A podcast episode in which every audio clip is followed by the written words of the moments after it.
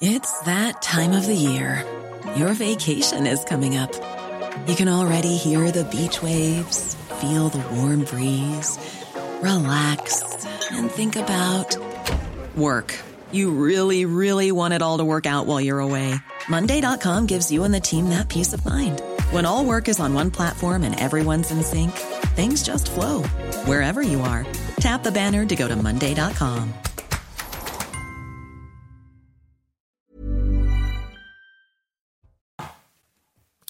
Bonjour, soyez les bienvenus. 11h, 13h, c'est Midi News Weekend. Deux heures d'informations non-stop. Vous connaissez par cœur ce rendez-vous avec des témoignages, des reportages et des débats.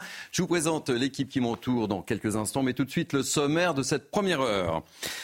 La multiplication des actes antisémites en France. On va évoquer cette affaire de Lyon où une femme juive a été poignardée et une croix gammée euh, gravée sur sa porte. Une enquête est en cours. On devrait en savoir davantage dans le courant de cette journée. On retrouvera sur place notre correspondant à Lyon, Olivier Madinier. Et on sera avec Paul Richard Zelmati, président du CRIF Auvergne-Rhône-Alpes. Face à cette multiplication des actes antisémites, que dit la loi? Oui, que dit la loi? On fera le point avec Dounia Tangour. Deux députés souhaitent, eux, allonger la durée des peines. On en parlera avec nos grands témoins, évidemment. Et puis dans cette première heure, on ira également en Israël avec nos envoyés spéciaux Vincent Farandez et Charles Baget. Hier, des milliers de familles d'otages ont manifesté à Tel Aviv. Elles réclament davantage d'efforts au Premier ministre israélien pour obtenir la libération de leurs proches. Voilà pour notre sommaire. On fait le point tout de suite sur l'information avec Isabelle Piboulot. Bonjour Isabelle. Thierry, bonjour à tous. De nouveaux tags antisémites découverts dans le 17e arrondissement de Paris. Ils ont depuis été effacés, mais l'inscription juif dehors était inscrite sur la devanture de ce commerce. Écoutez les témoignages de ces riverains outrés. Je trouve ça épouvantable. Ça paraît euh, incroyable que, que ça arrive dans notre pays avec ce passé. Voilà, c'est affreux.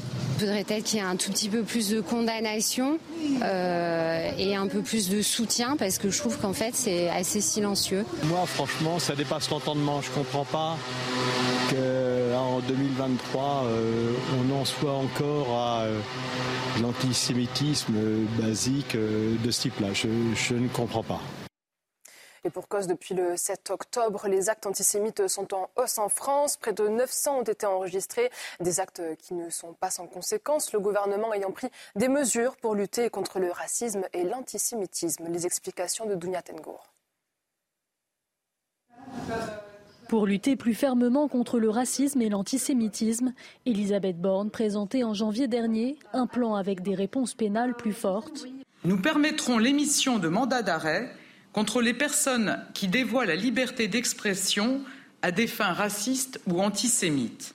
À ce jour, la loi prévoit six mois d'emprisonnement et 22 500 euros d'amende pour injure publique à caractère raciste ou antisémite, pour provocation publique à la discrimination, à la haine ou à la violence. La peine peut aller jusqu'à un an de prison et 45 000 euros d'amende.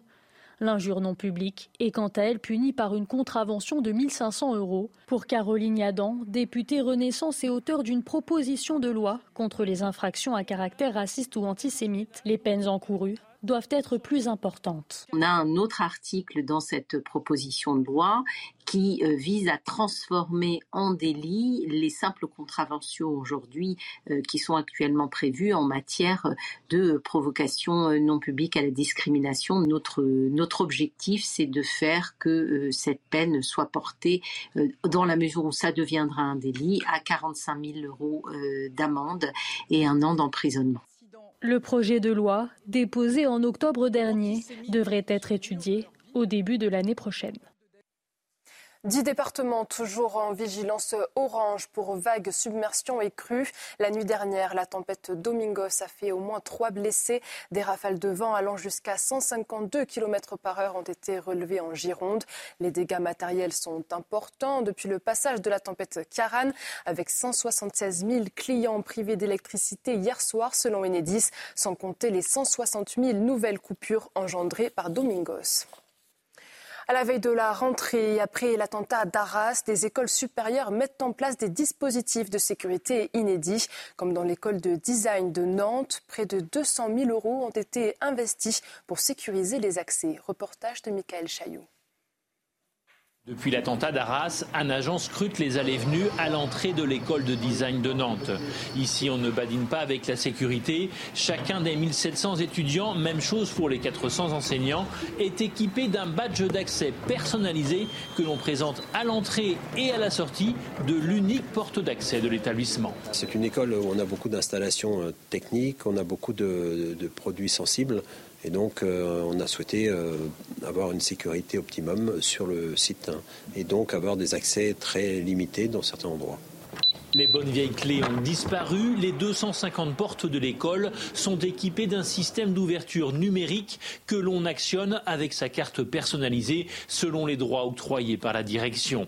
Un niveau de sécurité digne d'une grande entreprise où la question de l'intrusion est centrale. En cas d'attaque, vous avez la possibilité à l'instant T de mettre les portes en passage contrôlé, c'est-à-dire passage interdit. Le niveau de sécurité en France dans le, milieu éducatif est relativement faible. Hein. On estime un taux d'équipement euh, probablement inférieur à, 5%. Même s'il y a une accélération depuis 2015 et l'attentat de Charlie, le marché de la sécurité dans les écoles est deux fois plus important en volume en Allemagne et dans les pays d'Europe du Nord par rapport à la France. Et puis le projet de loi immigration débattu dès demain au Sénat. Selon le ministère de l'Intérieur, il sera adopté 149.3 car un compromis se dessine. Pour rappel, ce texte prévoit notamment de faciliter les expulsions des étrangers, auteurs de troubles à l'ordre public, mais aussi de régulariser les travailleurs sans papier dans les métiers qui peinent à recruter. Voilà pour euh, l'essentiel de l'actualité à 11h. Tout de suite, euh, place à Midi News Weekend avec vous Thierry. Merci beaucoup ma chère Isabelle. On vous retrouve dans 30 minutes. Le rendez-vous est pris. Allez, Midi News Weekend, c'est parti. Nous sommes ensemble jusqu'à 13h. Je vous présente euh, mes invités qui m'entourent durant ces deux heures. Namem Fadel, une fidèle de cette émission évidemment. Je suis ravi de vous retrouver. Philippe David, animateur sur radio. Ravi de vous retrouver. Fidèle aussi. Denis Deschamps, analyste conférencier. Bonjour. Ravi de vous retrouver. Euh, Kevin Bossuet, un fidèle, professeur d'histoire, évidemment. Vous retrouver. Et puis nous sommes dimanche. Et le dimanche, vous savez, nous avons rendez-vous avec Élodie Huchard, journaliste politique. On va parler beaucoup politique aujourd'hui, mais pas que. Et puis Amine Elbaï, euh, juriste en droit public, devrait nous rejoindre d'ici quelques instants. Voilà, vous connaissez l'équipe de ce dimanche. On va commencer notre première heure par évoquer ce que certains évoquent comme euh, cet euh, antisémitisme d'atmosphère depuis l'attaque du Hamas en Israël le 7 octobre dernier. Je vous invite à, lire le journal du dimanche avec cette une de Lyon à Paris, de Boker à Rony Sous-Bois, le déchaînement anti-juif. Avec euh, cette nouvelle affaire à Lyon où une jeune femme juive aurait été poignardée à son domicile hier par un individu en partie masqué. Son pronostic vital n'est pas engagé selon le parquet. Une croix gammée aurait été gravée sur sa porte. Une enquête est en cours évidemment il faut être évidemment prudent. Mais euh, je vous propose de faire un point global sur euh, cette affaire avec Sarah Varny. On retrouvera notre correspondant permanent à Lyon juste après Olivier Madinier. Il est 13h30 ce samedi dans le 3e arrondissement de Lyon lorsqu'un individu aurait pénétré dans le domicile d'une femme de confession juive avant de la poignarder. Son état vital n'est pas engagé, mais elle est évidemment extrêmement choquée. Elle a ouvert la porte, son agresseur lui a assailli directement deux coups de couteau et elle a été dans l'obligation elle-même de s'enlever le couteau de son ventre, de l'abdomen, pour pouvoir survivre à cette tentative d'assassinat.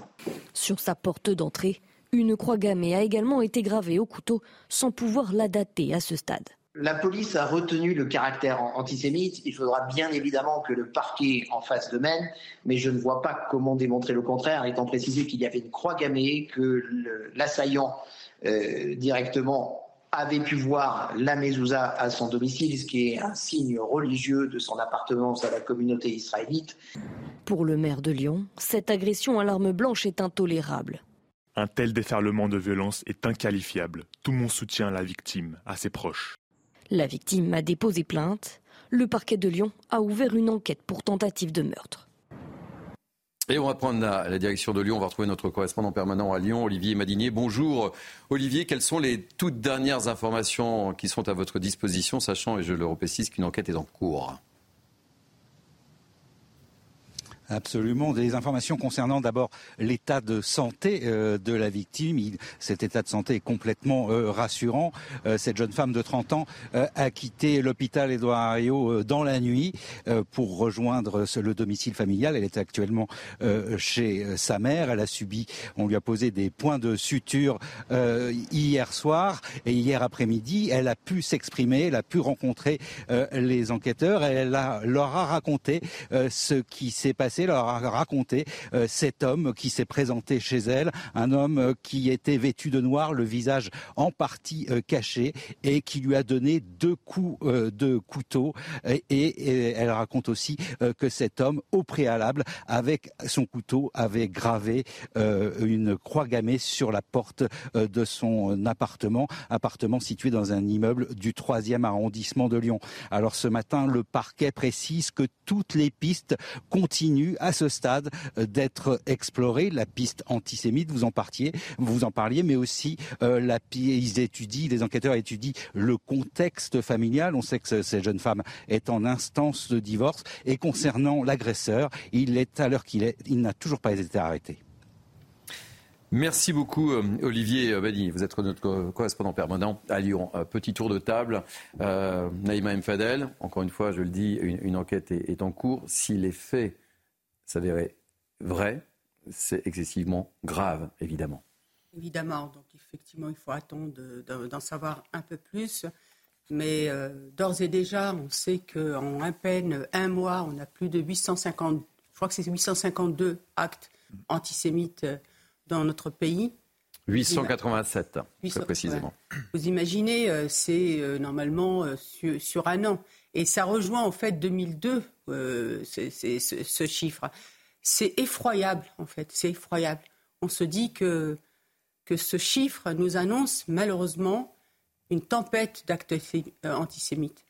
Euh, et, j'ai tout simplement envie de dire qu'aujourd'hui, ça appelle à l'unité nationale, en responsabilité non seulement de nos gouvernants, de nos politiques, mais aussi de l'ensemble des autorités mhm religieuses notamment, par exemple. Je sais qu'il y a aujourd'hui des initiatives qui sont prises pour euh, justement euh, réagir à ces risques d'actes antisémites et pour que justement euh, cette, ce conflit entre Israël et le Hamas ne soit pas importé dans notre pays et encore une fois en responsabilité.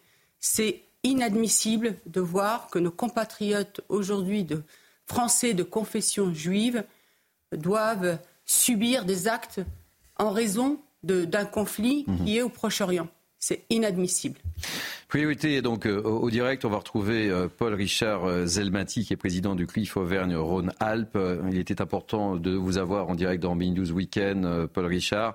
Que, que, vous inspire tout d'abord cette, cette affaire de, de, Lyon? Encore une fois, je le dis, il y a une enquête qui est en cours. On attend les conclusions de, de cette enquête. Mais que vous inspire cette affaire? La priorité, c'est de laisser parler l'enquête. Il y a des investigations qui sont conduites. Laissons les enquêteurs nous renseigner sur euh, la, la, dimension antisémite de cette agression. Mais cette agression, si vous voulez, a été a cristallisé l'essentiel. L'essentiel, c'est l'immense, on peut l'appeler comme ça, préoccupation et inquiétude qui agitent la communauté juive euh, rhône-alpine et bien évidemment toute la communauté juive française. Là, vous le disiez sur votre antenne, l'explosion des actes antisémites ramassés sur un mois inquiète terriblement la communauté juive. Les modes de comportement des Français juifs qui aiment ce pays, eh bien, ont changé. Aujourd'hui, donc, ils ne portent plus de kippa, ils enlèvent leur, leur mezouza, ils ont peur, leurs conversations se sont limitées à, vis-à-vis de leurs voisins, aussi bien donc à l'école, à euh, oublier, essayer d'oublier le contexte qui oppose Israël au Hamas, et derrière ça, à une inquiétude toute particulière concernant les enfants, les enfants et les parents d'élèves euh, agitent cette communauté qui en appelle à la République pour que des mesures de protection lui soient fournies. Voilà l'essentiel. Justement, c'est la, rentrée des classes, Paul Richard Selmati. Je suppose qu'il y a effectivement une, inquiétude encore plus, euh, plus croissante avec cette rentrée des classes et, ces précautions d'usage est malheureusement nécessaires. Si vous voulez, à la veille des rentrées des classes, ils en appellent à des mesures de protection. Le ministère de l'Intérieur, via les préfets, a promis des mesures de protection devant les, lieux de culte et les écoles. Eh bien, il se trouve que pour certaines écoles, ces mesures sont défaillantes. Et c'est ce qui nourrit leur inquiétude. Et pour les enfants, la, question est de savoir est-ce que l'on doit aujourd'hui, pour certains parents, conduire nos enfants à l'école? Et on ne peut pas accepter cet aspect-là. C'est pas possible. Paul Richard par rapport à, ces actes, il faut des réponses fermes de la justice. Et, et ce n'est pas vraiment le cas actuellement. Il est difficile pour l'avocat que je suis de commenter les décisions de justice, mais c'est sûr qu'à la lumière des dernières décisions, on ne peut constater qu'un laxisme, si ce n'est une incompréhension. C'est-à-dire que ne sont pas mis en corrélation la véritable répression qui est attendue des actes qui sont euh, recensés et qui, qui amènent les, bien sûr, euh, ces délinquants, euh, peut-être ces criminels, j'ai dit peut-être ces criminels à comparaître devant donc, la justice. La communauté juive et au-delà, au-delà, l'ensemble des citoyens français attendent de la justice une fermeté, cela c'est sûr, en corrélation avec les actes qui sont commis. Mais encore une fois, difficile pour moi de commenter les décisions de justice. Euh, vous restez avec nous si vous le voulez bien, euh, Paul Richard Zelmati, euh, alors que j'accueille avec beaucoup de plaisir Amine Elbey, juriste en, droit public. Soyez le bienvenu en ce dimanche matin. petit tour de table sur cette affaire de Lyon. Encore une fois, je, le disais, une enquête est en cours et, Paul Richard Zelmati également, mais cette affaire est, révélatrice d'un climat et, ce qu'on disait de cet antisémitisme d'atmosphère. Bien sûr, il y a un antisémitisme d'atmosphère et votre invité parlait de la question de l'école et des relations des juifs avec l'école publique. Cela fait des années que les juifs fuient les écoles publiques, notamment dans certains quartiers, comme en Seine-Saint-Denis. Ça a très bien été démontré. D'ailleurs, Jean-Pierre Aubin, euh, que l'on cite souvent, qui est l'auteur du rapport euh, dans l'éducation nationale montrant la montée de l'islamisme à l'école, a eu l'idée d'écrire ce rapport, de travailler sur cette question, qu'en 1996, un principal de collège lui a dit les derniers juifs que j'avais dans mon collège sont aujourd'hui partis. D'après les chiffres du Front social unifié, 35% des juifs en France vont dans des écoles juives. Parfois, il n'y a pas assez de place. Donc, il y en a 35% qui vont dans des écoles catholiques. Et ceux, les autres 30% qui sont encore dans des écoles publiques, le sont dans des écoles, dans des collèges, dans des lycées de centre-ville, où il n'y a pas le problème de euh, l'islam euh, politique. Et encore une fois, j'ai une pensée pour cette communauté juive. J'ai plein d'amis juifs qui me disent est-ce que demain, on va emmener nos enfants à l'école? J'ai des collègues de confession juive qui parfois s'interrogent, des professeurs, qui s'interrogent sur le fait de poser ou pas un arrêt maladie mmh. parce qu'ils ont peur pour leur vie. Voilà où on en est aujourd'hui. Donc il faut vraiment un réveil national parce que j'ai l'impression que cette question n'intéresse personne. Cela fait des années qu'on a mis ça dans le débat public. On nous rigolait au nez. On disait qu'on est d'extrême droite, qu'on avait les yeux déformants d'une idéologie mmh. putride. Sauf qu'aujourd'hui, cet aveuglement fait que la fièvre antisémite est à nouveau de retour dans notre pays. On, continue le tour de table dans quelques instants, mais Elodie Richard euh, est, avec nous. Euh, cette affaire a suscité déjà un, certain nombre de réactions politiques, Elodie. Oui, déjà, à commencer euh, souvent par celle du gouvernement, plus largement sur le nombre d'actes antisémites, puisque le gouvernement a fait preuve de transparence. On va y rappeler quand même. 887 actes euh, antisémites ont été euh, recensés. C'est donc deux fois plus en un mois que sur l'intégralité de l'année précédente. 442 personnes ont été interpellées. Et ce matin, on voit en fait une classe politique qui est divisée en deux. D'un côté, on peut citer par exemple ce tweet d'Éric Ciotti, le patron des Républicains, qui dit Le retour de l'ignominie, ceux qui attisent la barbarie antisémite portent une lourde responsabilité dans ces agressions insupportables.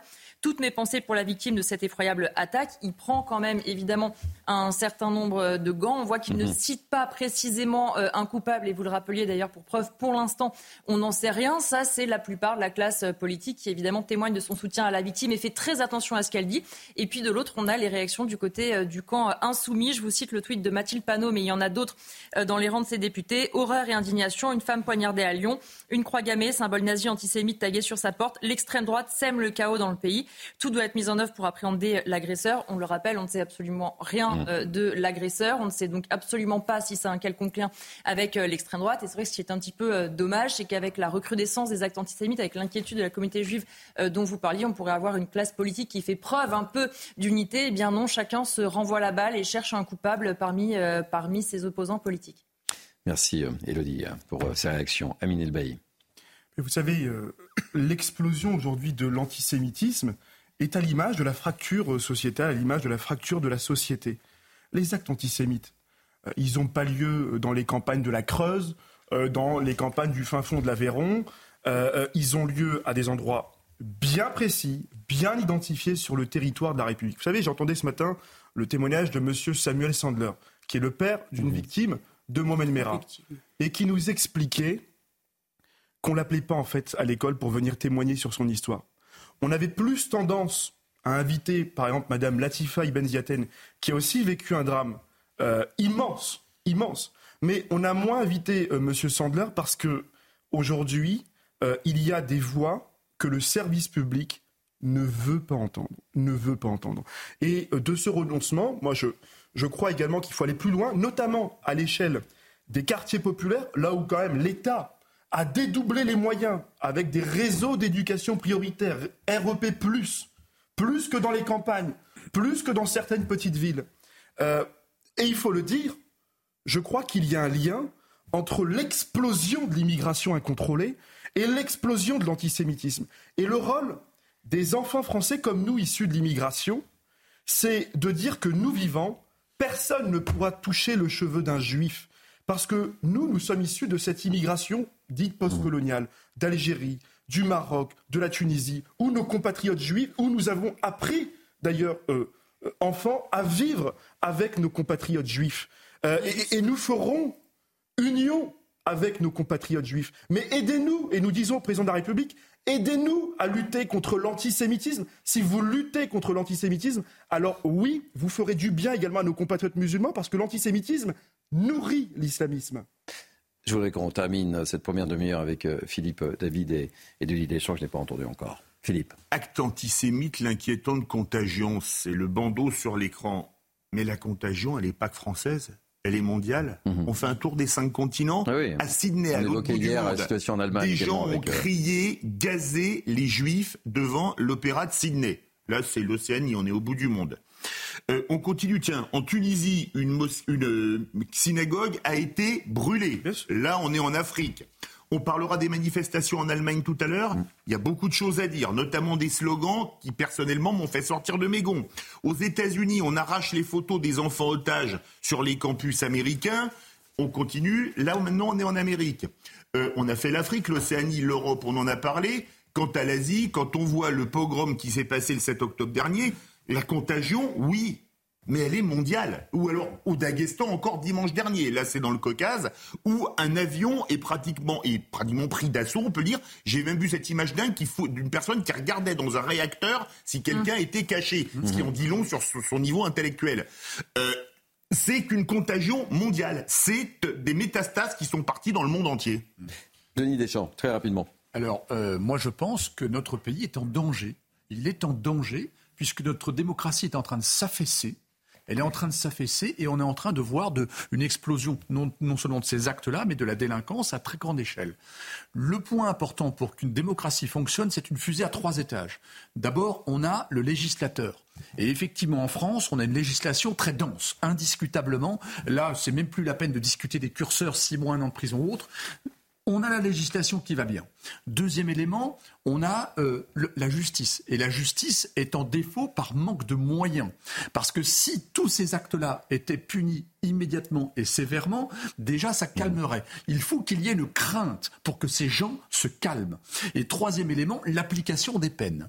Si on avait suffisamment d'espace pour les enfermer pendant six mois réellement, je peux vous dire que ces gens-là commenceraient à probablement à réfléchir. Et je rebondis sur ce que disait tout à l'heure Elodie. Effectivement, on a une classe politique, on se pose la question, est-ce qu'elle est à la hauteur ou pas? Est-ce qu'elle est à la hauteur ou pas? C'est en cela où je dis que la démocratie s'affaisse, donc notre pays est en danger. Je me permets juste de nuancer. On, en reparlera tout à l'heure, euh, si ça vous dérange pas, parce qu'on va marquer une pause dans quelques instants, mais je voudrais euh, remercier Paul-Richard Zelmati. Euh, quel est votre mot de, de, conclusion après les propos tenus sur ce plateau, Paul-Richard Zelmati? Alors en référence à ce qui vient d'être dit, et même si s'agissant de la justice c'est terriblement pertinent, nous en appelons nous à un sursaut des Français, à une réaction des Français, à une solidarité des Français par rapport à la communauté juive. C'est de cela que nous attendons. Et je pense que la réaction des Français, quelle que soit leur confession, doit nous aider à combattre ce terrible fléau qu'est l'antisémitisme. En un mois, en un mois, nous réunissons, si vous voulez, tout ce qu'il y a d'abject s'agissant donc des juifs et de ce qui est perpétré contre eux ici. Donc ce sursaut-là, comme en son temps nous étions Charlie, aujourd'hui nous devons tous dire nous sommes juifs. Voilà. Merci, beaucoup euh, pour votre intervention, Paul Richard Zelmati. Je rappelle que vous êtes président du CRIF Auvergne-Rhône-Alpes. On va marquer une première pause dans ce mini news week-end. On prendra la direction d'Israël. On retrouvera nos envoyés spéciaux. On fera un point sur la situation sur la bande de, Gaza, entre autres avec Vincent Fernandez. A tout de suite. On se retrouve dans quelques instants. Il est un petit peu plus de 11h30. Euh, merci de nous accueillir chez vous. C'est Mini News Weekend jusqu'à 13h. Ce sont les horaires du, dimanche. Vous connaissez le rendez-vous désormais. On fait un point sur l'info avec Isabelle Piboulot. Rebonjour Isabelle. Après le passage de la tempête euh, Kiaran, le bilan humain s'alourdit. Trois morts sont à déplorer en France. Un salarié d'Enedis est décédé dans un accident ce week-end. Les circonstances précises ne sont pas encore connues. La victime était mobilisée dans le cadre de la force d'intervention rapide de l'électricité à Pont-Aven dans le Finistère. Enedis indique qu'un temps de recueillement a été observé au moment de la prise de travail aujourd'hui. En Israël, plusieurs milliers de personnes réunies pour faire pression sur Benjamin Netanyahou. Une manifestation des familles et soutien des otages s'est tenue hier à Tel Aviv. Tous réclament davantage d'efforts du Premier ministre israélien pour libérer leurs proches. Près d'un mois après les attaques du 7 octobre, au moins 240 personnes sont retenues à Gaza par le Hamas. Et puis en Allemagne, le trafic de l'aéroport de Hambourg est toujours suspendu en raison de l'enlèvement présumé d'une fillette de 4 ans par son père dans le cadre d'un conflit familial. La police et des psychologues sont actuellement mobilisés. Hier soir, l'homme de 35 ans, armé a pénétré sur le tarmac, tirant deux fois en l'air et jetant deux bouteilles en feu. Ses motivations pourraient concerner la garde de son enfant. Merci beaucoup Isabelle. On se retrouve dans 30 minutes. À tout à l'heure. Allez, je représente l'équipe qui, m'entoure depuis 30 minutes. Naïm Fadel, Kevin Bossuet, Denis Deschamps, Philippe David, Amine Elbaï et notre amie Célia Barotte, journaliste police-justice, a rejoint l'équipe de ce dimanche. On va prendre, je vous le disais, la direction euh, d'Israël. Les opérations sont toujours en cours en Israël au 30e jour du conflit. Oui, 30e jour du conflit. Euh, on va retrouver tout de suite euh, nos envoyés spéciaux, Vincent Fernandez et, Charles Baget. Bonjour Vincent, vous êtes à, Sderot. Hum, quelles sont les dernières informations entre cette nuit et ce midi? Eh bien, ce matin, effectivement, euh, les combats ont été particulièrement euh, violents, beaucoup plus violents que euh, ce que l'on avait déjà observé avec Charles Baget depuis notre notre position ici entre Sderot et, Kvaradza, avec de très nombreux échanges de tirs particulièrement nourris, des explosions très sourdes et très nombreuses, d'importants bombardements également juste derrière nous, à 3 km au niveau de la ville de Beit Hanoun. Beit Hanoun, c'est la ville la plus proche au nord de Gaza, de la frontière avec Israël. C'est aussi la porte d'entrée des forces euh, israéliennes dans euh, la bande de euh, Gaza. L'armée a annoncé, d'ailleurs l'armée israélienne a annoncé avoir dû avoir fait face ces dernières heures à plusieurs embuscades tendues par les soldats du Hamas qui sont tout simplement sortis des tunnels pour tenter de freiner l'opération terrestre parce qu'effectivement c'est l'objectif désormais de, de c'est de détruire ces tunnels mais aussi de, de, les pénétrer pour aller chercher les otages, de tuer également les terroristes sont notamment aidés par euh, des chiens militaires formés euh, à cette euh, occasion. Autre point chaud ce matin, c'était au centre de la bande de Gaza. C'est aussi un point d'entrée de l'armée israélienne sur place. On nous a rapporté de très nombreux combats particulièrement violents. De son côté, le Hamas dénonce la destruction du principal réservoir d'eau de la bande de Gaza après les bombardements israéliens. Le Hamas qui annonce également qu'une soixantaine d'otages auraient été tués à cause des frappes israéliennes, des bombardements israéliens, néanmoins sans apporter de preuves à cette annonce. Dernière information également, actuellement les combats, on, assiste à une, une j'allais dire, une baisse significative des affrontements, des bombardements, parce que, un petit peu comme, euh, hier, euh, cher Thierry, euh, l'armée israélienne a annoncé avoir autorisé la circulation sur la principale autoroute de Gaza qui va du nord au sud pour permettre aux populations civiles d'aller se réfugier justement dans le sud.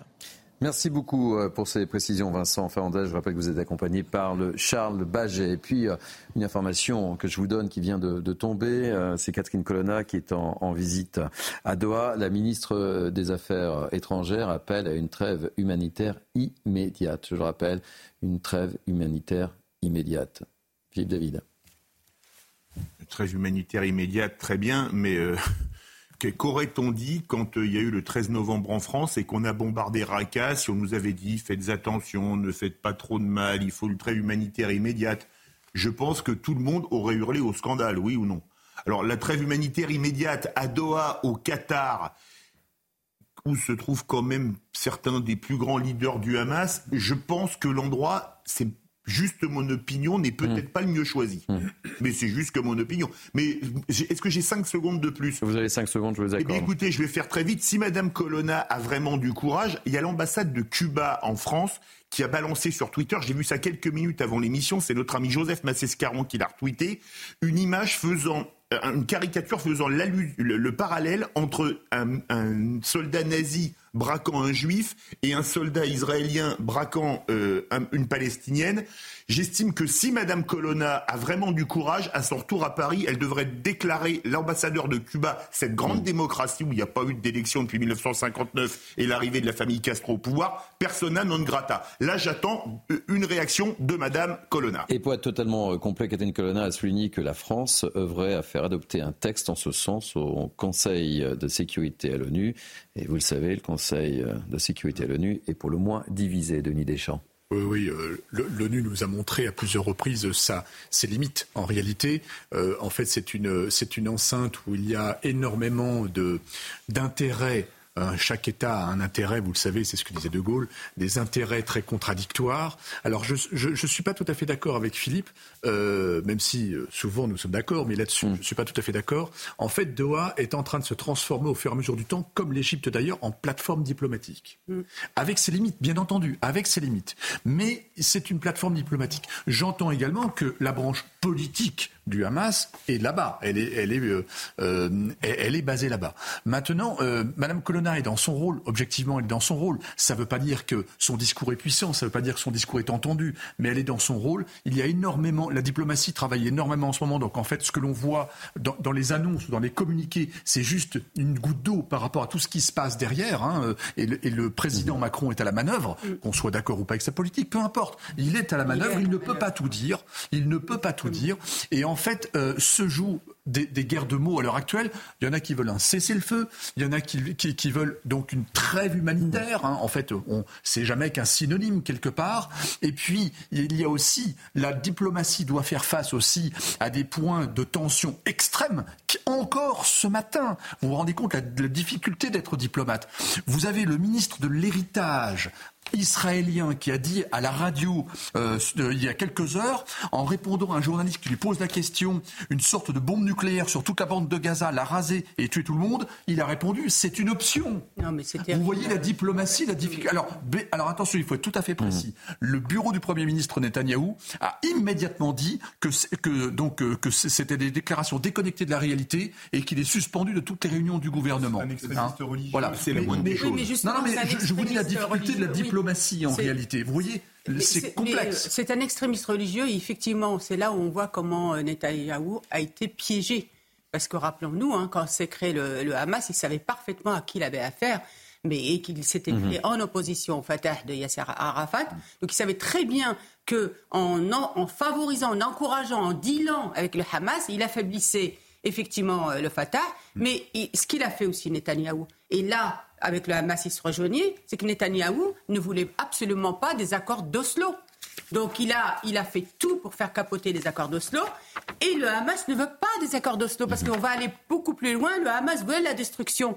Dans sa charte, d'Israël. Donc vous voyez dans lequel ah, donc il s'est dit je vais favoriser le Hamas et en même temps eh bien la colonisation euh, en Cisjordanie qui a été extrêmement encouragée et qui s'est accentuée mmh. avec notamment euh, des juifs orthodoxes et ceux qui sont au gouvernement d'ailleurs euh, les ont soutenus. Donc vous voyez un peu le piège. Et, dans ce piège-là, eh bien, il y, a la il y a effectivement les Israéliens qui ont, cette, qui ont malheureusement eu les conséquences de cette politique catastrophique mmh. de Netanyahou. Et les Palestiniens. Et, les Palestiniens. Et aujourd'hui, moi, je rejoins tout à fait le président de la République qui veut être un artisan de la paix et qui est lucide et qui a discuté avec tous les États euh, limitrophes euh, d'Israël pour justement amener à des pourparlers, comme vous avez dit, euh, Denis, vers effectivement la libération des otages et l'arrêt des, hostilités, parce que là, c'est ce qui se joue, c'est une tragédie humaine à Gaza. Et, l'autre pression, l'autre pression, Vincent en parlait. 88 morts euh, au dernier recensement. Ce matin du Hamas, hein, j'entends du Hamas. Et, l'autre pression, et Vincent en parlait, c'est évidemment, et vous l'avez évoqué euh, très justement, euh, cher Naïma, ce sont les, les familles des, des otages qui, demandent des comptes. et hier, il y avait une manifestation, on le voit sur ces images, justement des familles d'otages enlevés à Hamas et, qui, qui, qui réclament davantage d'efforts au Premier ministre israélien. C'était aussi une forme de pression. Il ne peut pas faire n'importe quoi. C'est ça. Mais je crois qu'il est important de penser à ces otages. Parce que depuis le 7 octobre, on nous parle de chiffres, de 230 otages. Mais derrière ces chiffres, il y a des enfants, des adolescents, des vieillards, des jeunes adultes. Il y a tout le monde. Et il y a d'ailleurs euh, Aurélie euh, euh, qui est, conseillère municipale euh, dans le 17e à Paris, qui a lancé un collectif. C'est le collectif 7 octobre. Mmh. Vous pouvez aller sur le site.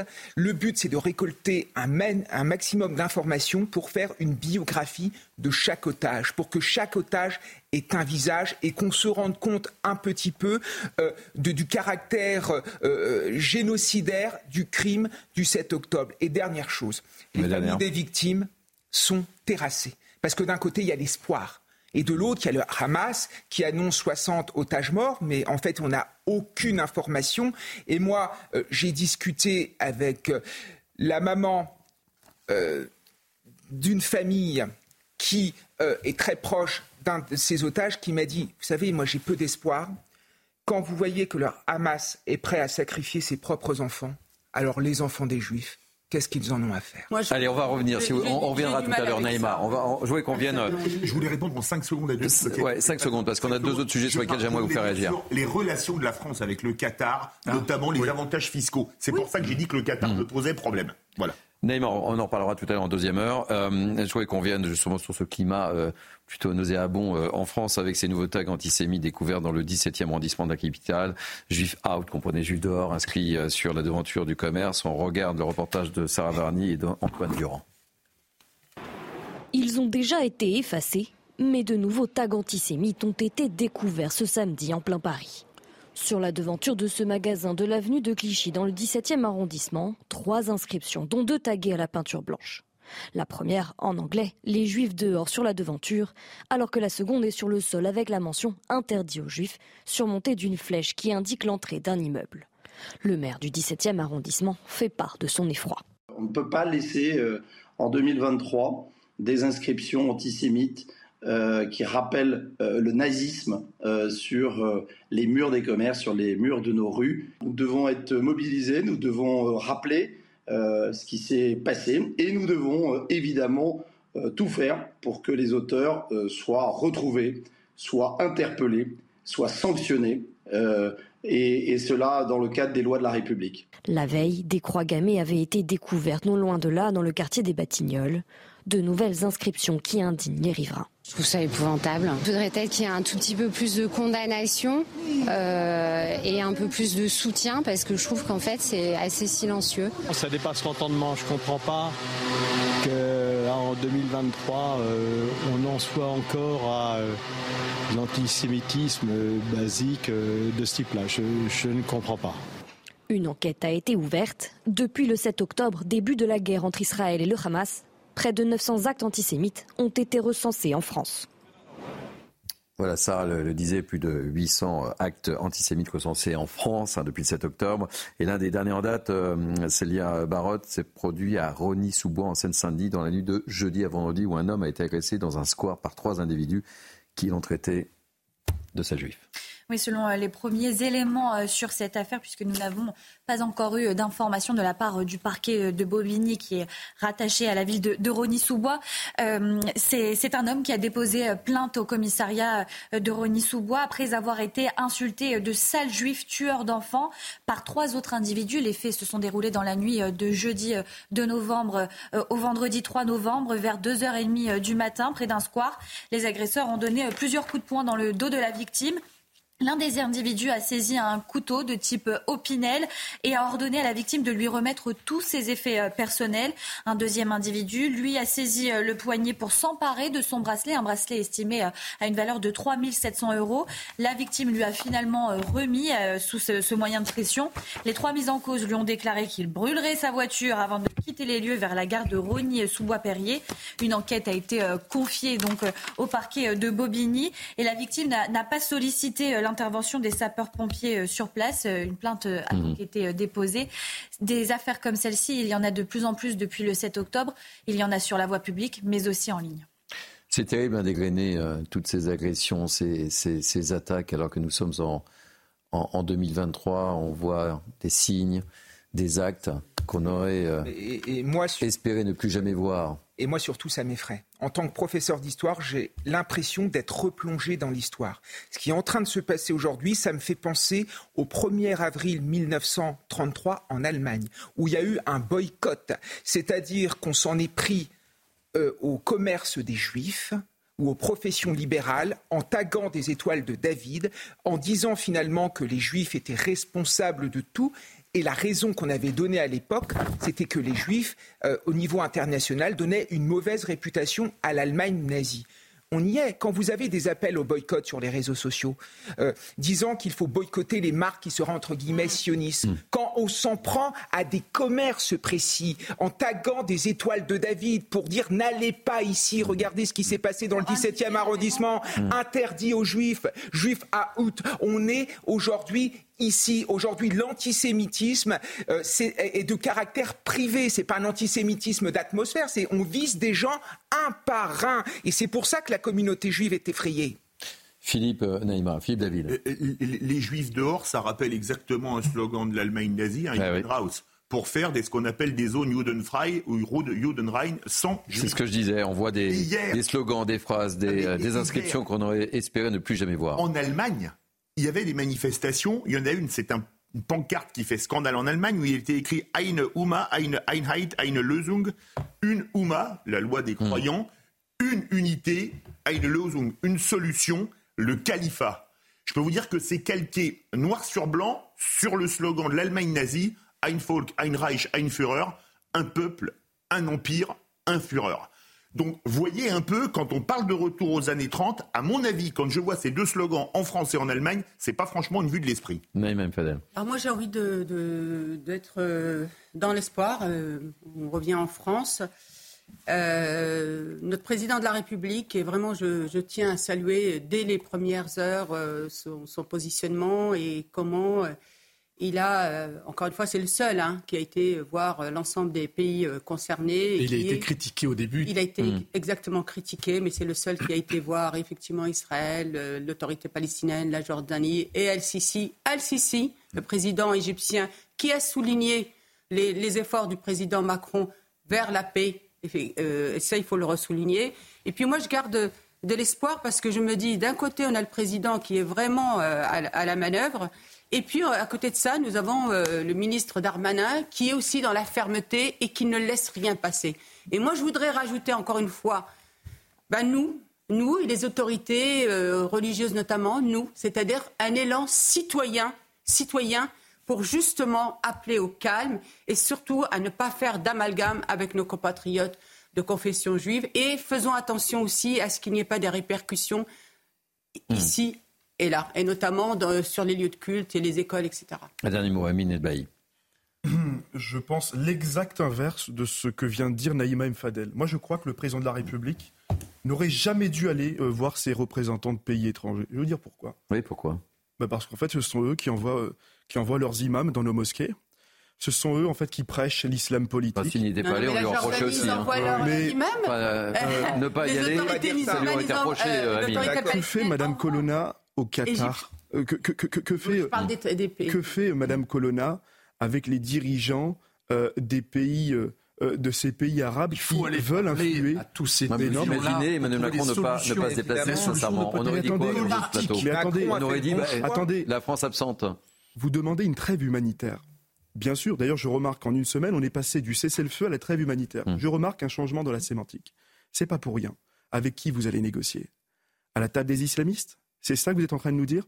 Moi, je crois euh, très sincèrement. Moi, je rien personnellement. Hein. Non, bien sûr. Mais je, je, je, crois qu'il y a un deux poids deux mesures qui est totalement insupportable. Je crois qu'il y a des non-dits. Et s'agissant de la France avec 887 actes antisémites, pardonnez-moi, mais le rôle du président de la République, c'est d'organiser euh, une grande manifestation contre l'antisémitisme, non, pour la paix, pour la paix, comme l'a fait, comme l'a fait Mitterrand. Dans un contexte actuel, le président de la République française Mitterrand l'a fait en 1990. Il y avait 200 000 Français sur la Ah ben je suis désolé. On reviendra, on reviendra. Ne parlez pas tous. Il y a une hypocrisie insupportable. On reparlera de tout ça dans quelques instants. Ne parlez pas tous en même temps parce que c'est totalement inaudible pour nos téléspectateurs. Si ça vous dérange pas, on va calmer les esprits. On va marquer une première pause dans cette heure euh, de Mini News Weekend et on se retrouve dans quelques instants. A tout de suite. Il est midi, bonjour, ou plutôt rebonjour, soyez les bienvenus. Merci de nous accueillir chez vous. C'est la deuxième heure de Midi News Weekend. Nous sommes ensemble jusqu'à 13h. Je vous représente l'équipe qui m'entoure dans quelques instants, mais tout de suite, on fait un point info avec Isabelle Piboulot. Rebonjour Isabelle. Bonjour Thierry, bonjour à tous. À la une à Lyon, une jeune femme de confession juive a été poignardée hier à son domicile. Son pronostic vital n'est pas engagé. Une croix gammée a été taguée sur sa porte. Le parquet évoque un possible mobile antisémite. Le CRIF, lui, appelle à la prudence tant que la justice ne s'est pas prononcée. À ce stade, aucune interpellation n'a eu lieu. Une enquête du chef de tentative de meurtre aggravé a été ouverte. Écoutez le témoignage d'un voisin de la victime. Quand même, je vous avoue que cette nuit, c'est vrai que c'est particulier. Hein. On a une amie, bah, de... au troisième, on a une, amie qui habite au sixième, donc juste en dessous, qui est venue dormir chez nous, quoi, parce qu'elle était âgée, elle avait peur. Clairement, elle avait peur toute la nuit. Hein. On sentait qu'elle était, qu'elle était inquiète. Donc du coup, bah, elle est venue, euh, elle est venue dormir à la maison. C'est une résidence calme, il n'y a jamais de soucis. Je veux dire, il n'y a pas réellement de délinquance.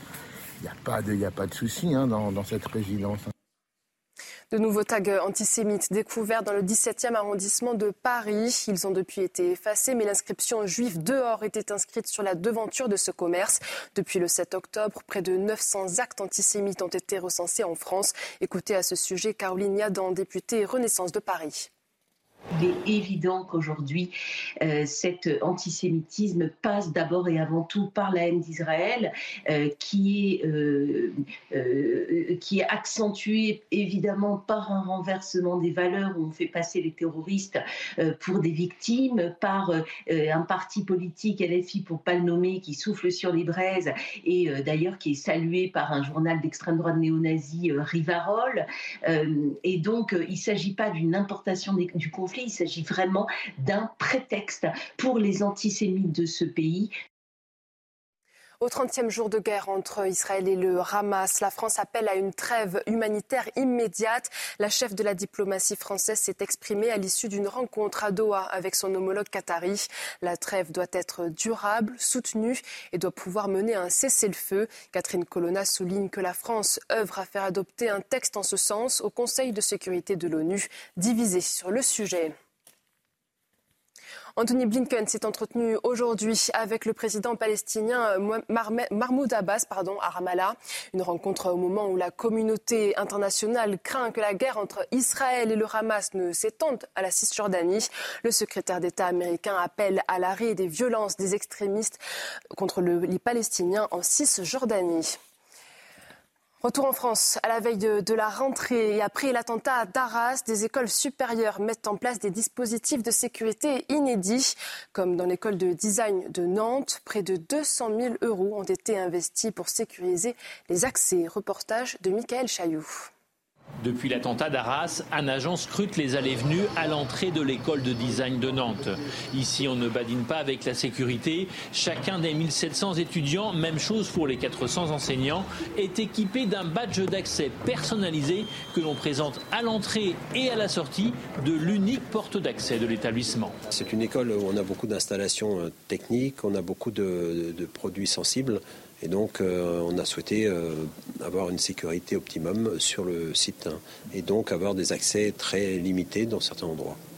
Les bonnes vieilles clés ont disparu. Les 250 portes de l'école sont équipées d'un système d'ouverture numérique que l'on actionne avec sa carte personnalisée selon les droits octroyés par la direction. Un niveau de sécurité digne d'une grande entreprise où la question de l'intrusion est centrale. En cas d'attaque, vous avez la possibilité à l'instant T de mettre les portes en passage contrôlé, c'est-à-dire passage interdit. Le niveau de sécurité en France dans le, milieu éducatif est relativement faible. Hein. On estime un taux d'équipement euh, probablement inférieur à, 5%. Même s'il y a une accélération depuis 2015 et l'attentat de Charlie, le marché de la sécurité dans les écoles est deux fois plus important en volume en Allemagne et dans les pays d'Europe du Nord par rapport à la France.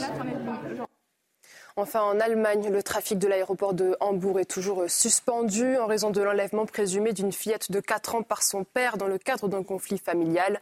La police et des psychologues sont actuellement mobilisés. Hier soir, l'homme de 35 ans, armé, a pénétré sur le tarmac, tirant deux fois en l'air et jetant deux bouteilles en feu. Ses motivations pourraient concerner la garde de son enfant. Voilà ce qu'il fallait retenir de l'actualité à midi. La suite avec vous, Thierry. Merci, ma chère Isabelle. Et on vous retrouve dans 30 minutes. C'est bien ça à tout à l'heure. Je vous représente l'équipe qui m'entoure depuis euh, une heure dans Midi News Weekend. Vous la connaissez, Naïm Fadel, essayiste, Kevin Bossuet, professeur d'histoire, fidèle de l'émission évidemment, Denis Deschamps, analyste euh, conférencier, Philippe David, animateur de Sud Radio, Amine Elbaï, juriste en droit public, très en forme, Amine Elbaï en ce dimanche matin. On retrouvera euh, Elodie Huchard, notre spécialiste politique euh, également dans le courant de cette émission. On retrouvera également Célia Barotte, journaliste police-justice. Et on accueille avec beaucoup de plaisir, j'accueille avec beaucoup de plaisir Patrick Baudouin, président de la Ligue des droits de l'homme. Merci d'avoir accepté notre invitation. Vu le contexte ambiant, il me paraissait important de vous avoir à nos côtés et, de vous entendre justement sur ce climat ambiant, euh, sur ce qui se passe en France.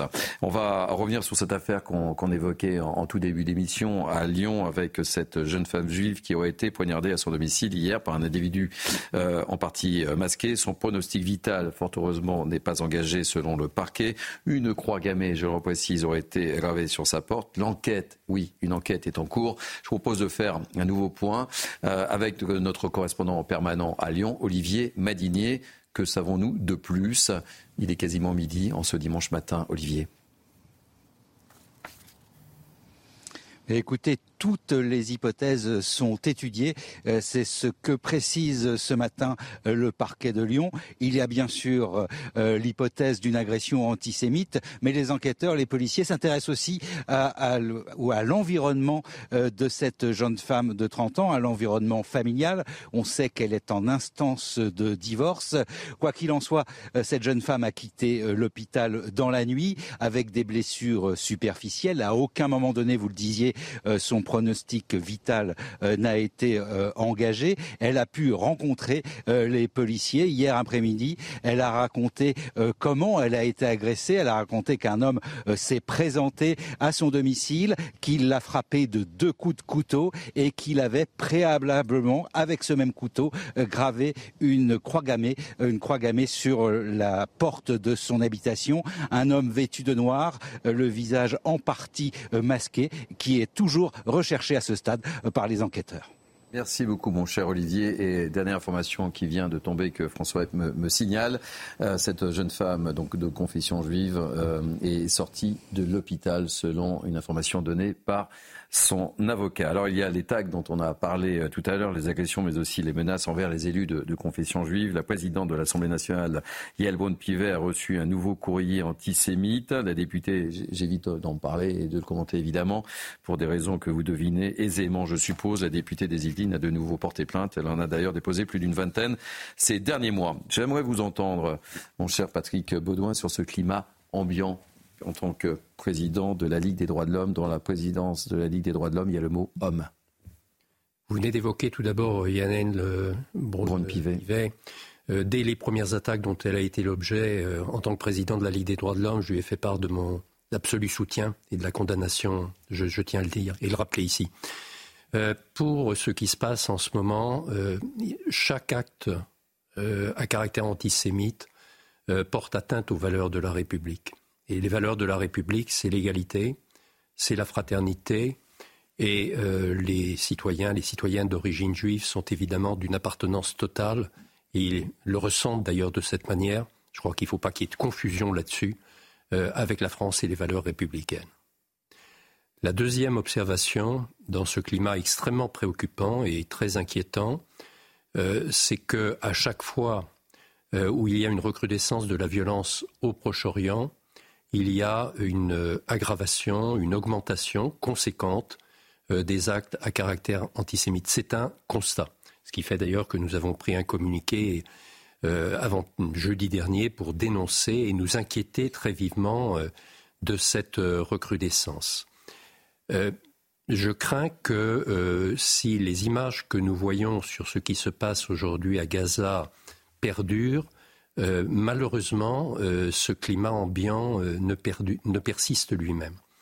Alors, je crois que ce qu'il faut souligner, c'est qu'on ne peut pas imputer à une personne, à un groupe ou à une communauté des actes de violence qui peuvent se discuter, ça c'est la liberté d'appréciation de chacun, euh, autrement dit, les actes euh, aujourd'hui euh, commis par l'armée israélienne sur Gaza, où il y a effectivement des images quand même assez choquantes hein, pour des victimes civiles.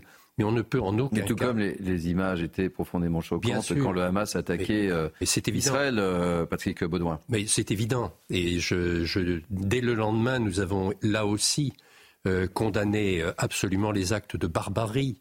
Euh, et, je, tiens aussi à le souligner, nous comprenons parfaitement à la fois, comment dire, l'inquiétude et plus que ça, la peur des Israéliens qui vivent en Israël, car c'est l'atteinte même à l'existence de l'État d'Israël qui a été perçu et qui est réel à travers les actes du Hamas, outre la barbarie des actes. Donc c'est là-dessus, c'est une compréhension absolue.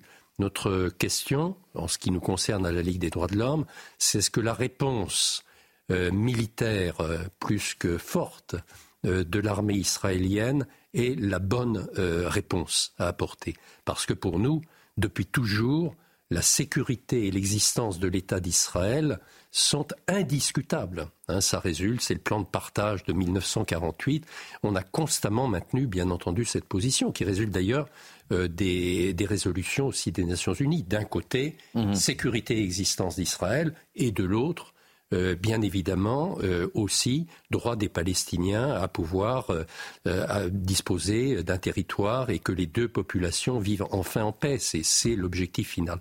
Pour revenir à la situation française, qui est effectivement très préoccupante parce que... Plus de 800 actes antisémites. Hein, oui, mais bien sûr. 800, hein. Et il est vrai, deux observations si vous voulez. Premièrement, c'est vrai qu'il existe de manière permanente en France un fond d'antisémitisme chez un certain nombre de personnes. Ça, il faut le dire. C'est à mon avis, ce n'est pas. Il ne faut pas qualifier la France de même qu'il ne faut pas qualifier la France de raciste. Il ne faut pas la qualifier d'antisémite comme ça de cette manière. on a vu dans les années écoulées, depuis 2017, il y a des statistiques une augmentation des actes à caractère raciste. Hein, c'est une, c'est pas considérable, mais c'est une réalité. Depuis le début du conflit euh, entre le Hamas et Israël, on a on atteint des chiffres euh, colossaux. Mais c'est pour ça que je suis là. C'est pour ça que je suis là. C'est pour un m'inquiéter très très sérieusement et deux condamner. Et pourquoi s'inquiéter? Parce que euh, effectivement, on assiste, si cela se poursuit, à un risque considérable. Ça rappelle, j'ai entendu tout à l'heure quelques-uns des intervenants, c'est vrai que ça commence comme ça. Hmm. Hein, ça commence, on s'attaque aux juifs. Mais on assiste à des scènes qu'on n'aimerait plus voir. Euh, et, on n'a pas su tirer les enseignements de l'histoire, euh, Patrick. Non, mais bien sûr, bien sûr, mais c'est pas dans ce seul domaine. D'ailleurs, on se, on se, demande comment on ne tire pas les enseignements de, de l'histoire. Et là, aujourd'hui, il est vrai qu'il y a vraiment un risque. Donc, ce qu'il faut, c'est faire comprendre, un, qu'on n'assimile pas moi, je, refuse le, terme d'importation du conflit. Je dis qu'il se répercute en France. Mais force est de constater que depuis le début de ce conflit, il y a des répercussions sur le sol français. Mais bien pas que sur le sol français, euh, Patrick. C'est ce que je ça, c'est une réalité. Hein. États-Unis, Allemagne, Bretagne, partout. C'est mondial, en fait. c'est mondial. Mais juste si vous permettez, je crois qu'il ne faut pas hystériser le. Il faut faire preuve de la plus grande fermeté. Et il n'y a pas assez de fermeté jusqu'à présent par rapport aux actes antisémites. Hein. Il n'y a pas eu assez de fermeté. Ça, c'est exact. Parce qu'il y a beaucoup d'actes accomplis qui ne sont pas on évoquera tout à l'heure ce que dit la loi, justement. Oui, il y a une insuffisance de sensibilisation, je crois, à la fois de la police et de la justice à ces actes antisémites. De même d'ailleurs qu'aux actes à caractère raciste. C'est la même chose. Il n'y a pas suffisamment de fermeté. Et là, moi, je vois là-dessus avec plaisir. Alors, il ne faut pas, encore une fois, euh, faut garder un peu de, sang-froid parce que sinon, on va, mm. ça va avoir des effets pervers inverses de notre objectif. Notre objectif, c'est de combattre l'antisémitisme et d'arrêter ces types d'actes, de les condamner absolument, de ne pas laisser passer. Et, ah. le moment est grave, effectivement. Et le moment est grave. Amine Nbaï et euh, Kevin Bossuet. Monsieur le Président Baudouin, moi, je voudrais réagir par rapport à vos propos. J'ai un profond respect pour vous. J'ai été adhérent à la Ligue des droits de l'homme jusqu'en 2016. De 2014 à 2016, durant mes études. Et j'ai quitté la Ligue des droits de l'homme. Pour deux raisons. La première raison, c'est que, en fait, je crois que ce que vous venez de dire, et moi je partage tous vos propos, tous, sans exception, aujourd'hui, tous.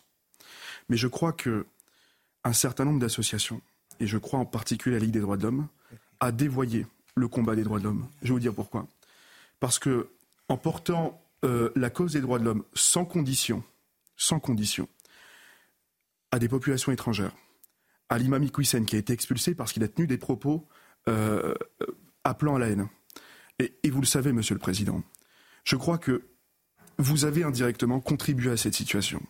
Et je crois même que les enfants d'immigrés d'aujourd'hui ici, qui habitent en France, subissent aussi l'action directe de certaines associations pro-humanitaires qui apportent parfois leur aide sans condition à des populations étrangères qui imposent en France leur culture, leur fierté, leurs opinions. Et, jamais, à aucun moment, vous ne conditionnez votre intervention euh, au respect des valeurs de la République, au respect de la France. Et, et, je vais même aller plus loin, Monsieur le Président. La Ligue des droits de l'homme aujourd'hui, et c'est bien dommage, parce que je suis attaché aux droits de l'homme, et nous avons mené des combats en commun. La Ligue des droits de l'homme n'est plus la garantie des droits elle est devenue la garantie des étrangers. Elle est devenue une garantie tout court pour les étrangers, y compris pour ceux qui sont arrivés clandestinement en France, y compris pour ceux qui n'aiment pas la France, y compris pour des imams qui font mal à la France et aux Français, y compris euh, pour des acteurs, euh, euh, pour des acteurs qui justement contribuent aujourd'hui contribuent. Amine, on va, on va laisser, on va laisser Patrick Baudouin répondre. Par l'excès de générosité de la République. Je vais réagir et je vais laisser M. Baudouin parler. Naïma et Kevin et Patrick, vous réagissez. Mais, mais la parole est libre hein, sur ce plateau et c'est important. Et, je souhaitais que vous soyez également présent pour, toutes ces raisons-là aussi. aussi. je suis extrêmement C'est un lieu de débat sur ces news. Hein. Évidemment, je suis extrêmement choqué par les, les paroles euh, d'Amine et ça me rappelle aussi tous ces gens-là qui parlent au, nom euh, des musulmans ou qui parlent au nom euh, des quartiers. Non, mais je veux dire que c'est pas C'est pas, ce qu'il a dit. Hein. Hmm. Je peux finir, s'il vous plaît. chacun, je trouve que ce moment-là est un moment important qui doit être un moment d'unité et qui doit engager euh, les, Français dans leur entièreté. Et moi, je ne peux pas supporter d'entendre ce discours que je viens d'entendre. Aujourd'hui, il faut nuancer quand même. Il faut nuancer. Effectivement, en un mois, on a une explosion des actes antisémites et tous nous le condamnons. Mais je voudrais juste rappeler qu'aujourd'hui, les musulmans de France, c'est entre 7 et 10 millions environ de, Français de confession euh, musulmane. Aujourd'hui, tous, à un moment, on dit, dès les débuts, on dit, les, ah, il va y avoir un embrasement des quartiers. Est-ce qu'il y a eu un embrasement des quartiers? Absolument pas. Autre chose qui a été dit, quand il y a eu la personne là qui, veut, qui a simulé de faire un attentat, les mhm. policiers ont été obligés de lui tirer dessus parce qu'elle euh, elle voulait pas, il y avait un refus d'obtempérer. Tout de suite, on a dit il va y avoir un embrasement. Et il n'y a pas d'embrasement aujourd'hui. Mhm. Donc il faut à un moment en responsabilité réagir à tout ça. Kevin, et on laisse la parole à, Patrick Baudouin. je suis Il doit pouvoir répondre également. Je suis d'accord avec Amine et je suis aussi d'accord avec Naïma. C'est vrai qu'il n'y a pas d'embrasement des quartiers. Il faut quand même être honnête. Mais je comprends aussi ce qu'a dit Amine. Moi, ce que je peux reprocher à la Ligue des droits de l'homme, c'est finalement de s'être voilé la face sur les causes du nouvel antisémitisme. Et quand j'entends Elisabeth Borne, c'est Elisabeth Borne qui dit que parfois elle ne comprend pas votre positionnement, avec parfois une incointance, je cite Madame mm. Borne, vis-à-vis de l'islamisme politique. J'aime pas le terme d'islamisme politique, mais bon, disons que l'islam politique, c'est vrai qu'on peut s'interroger. Il y a beaucoup de gens qui, dans notre pays, ont alerté sur la montée de l'antisémitisme. Je pense par exemple à Georges Bensoussan, qui était l'invité de Sonia Mabrouk tout, à l'heure. Je pense euh, également à Jean-Pierre Aubin.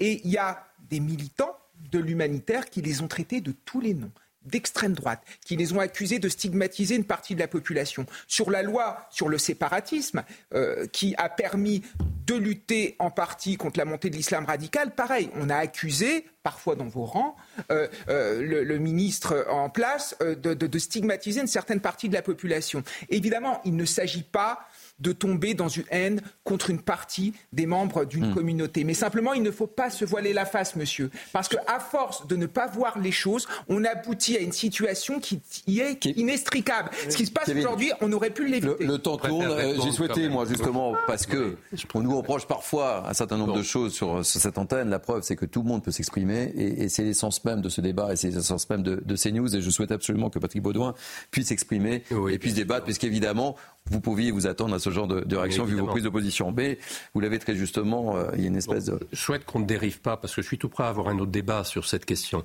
Euh, ce que je voudrais souligner, c'est que bien évidemment, je récuse le, propos. La Ligue des droits de l'homme, j'en rappelle quand même rapidement, euh, la création, c'est l'affaire Dreyfus. Ça a été une des organisations qui a le plus souffert des années 30 et évidemment de ce qui s'est passé à l'époque pétiniste.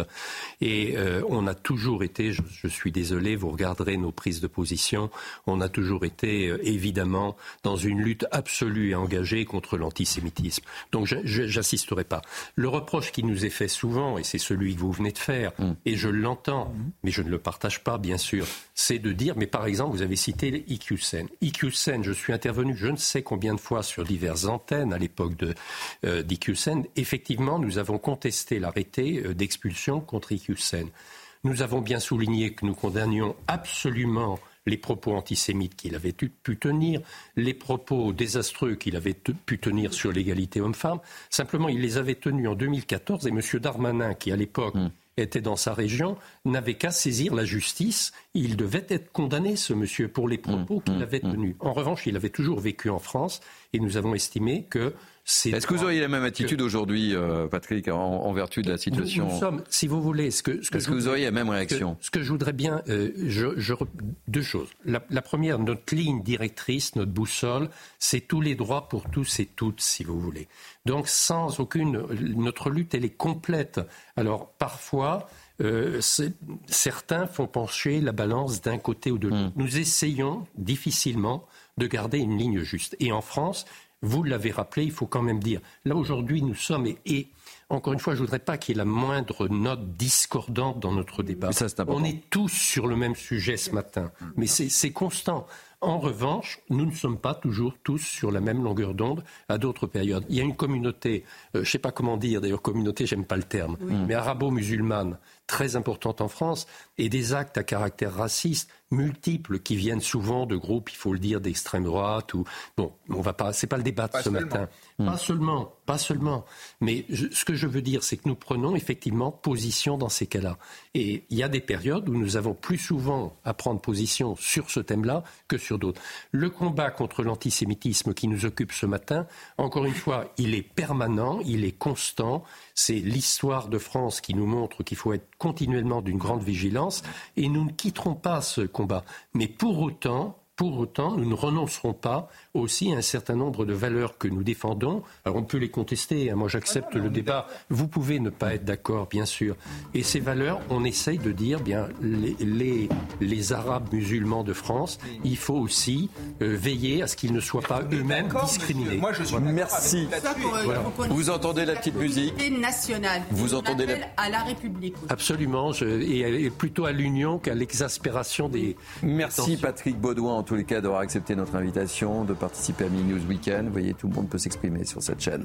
Et ça, c'est essentiel. Et c'est important. de CNews. Merci. Merci beaucoup en tous les cas de votre participation et merci de ces mots. On marque une pause. On se retrouve dans quelques instants pour la dernière ligne droite et on parlera de, du projet de loi immigration qui arrive enfin au Sénat. On sera avec Elodie Huchard. Ah, ça arrive ça. Et il est déjà 12h30 et c'est News Weekend. Il nous reste 30 minutes. Beaucoup de thèmes, beaucoup de débats, des débats très animés d'ailleurs euh, avec l'équipe qui m'entoure que je représente dans quelques instants. Mais tout de suite, on fait un point sur l'information avec euh, Isabelle Piboulot. Rebonjour Isabelle. À Lyon, la jeune femme juive poignardée hier à son domicile est sortie de l'hôpital et a déposé plainte. Un couteau a été retrouvé chez elle ainsi qu'une croix gammée sur sa porte. Selon l'avocat de la victime, une fois les investigations menées à leur terme, le caractère antisémite de l'agression sera corroboré ou non. Une enquête du chef de tentative de meurtre aggravé a été ouverte. À ce stade, aucune interpellation n'a eu lieu. Après le passage de la tempête Kiaran, le bilan humain s'alourdit. Trois morts sont à déplorer en France. Un salarié d'Enedis est décédé dans un accident ce week-end. Les circonstances précises ne sont pas encore connues. La victime était mobilisée dans le cadre de la force d'intervention rapide de l'électricité à Pont-Aven dans le Finistère. Et puis le projet de loi immigration débattu dès demain au Sénat. Selon le ministère de l'Intérieur, il sera adopté 149.3 car un compromis se dessine. Pour rappel, ce texte prévoit notamment de faciliter les expulsions des étrangers, auteurs de troubles à l'ordre public, mais aussi de régulariser les travailleurs sans papier dans les métiers qui peinent à recruter. Merci. Isabelle. Donc, dernière ligne droite pour Midi 12 Week-end avec moi pour terminer cette demi-heure. Namiem Fadel, Kevin Bossuet, Denis Deschamps, Philippe David, Amine Elbaï. Et le retour d'Élodie Huchard. Pourquoi le retour d'Élodie Huchard? Parce qu'on va parler de la loi immigration dans quelques instants. On va même en parler maintenant avec... Euh, elle arrive demain, c'est ça hein? Oui, au Demain au Sénat. Et avec ce sondage euh, publié chez nos confrères du Parisien, si les Français sont une large majorité à se prononcer en faveur du texte, ils sont très critiques sur la gestion de l'immigration en France. Détail de ce sondage avec Kylian Salé. Premier enseignement à tirer de ce sondage, les Français ne font pas confiance en l'exécutif pour gérer cette question de l'immigration. Regardez, 71% des sondés ne font pas confiance en Emmanuel Macron, même chiffre pour la Première ministre Elisabeth Borne. Le constat est à peine moins sévère pour Gérald Darmanin. 68% des Français n'ont pas confiance en lui pour gérer le dossier migratoire. Et puis, il y a cette question posée, est-il nécessaire ou pas de changer les règles concernant l'immigration en France? La réponse est oui pour près de 9 Français sur 10. Ils réclament plus de fermeté. Par exemple, 91% des sondés souhaitent un renforcement des possibilités d'expulsion des personnes étrangères qui représentent une menace grave pour l'ordre public. Autre chiffre intéressant, 7 Français sur 10 sont favorables à la création d'une carte de séjour d'un an pour les personnes en situation irrégulière travaillant dans des secteurs en tension. Les Français n'ont pas confiance à leurs dirigeants et ils souhaitent qu'on leur pose la question. Alors faut-il un référendum sur la question de l'immigration en France? Ils sont, ils sont 78 à être favorables.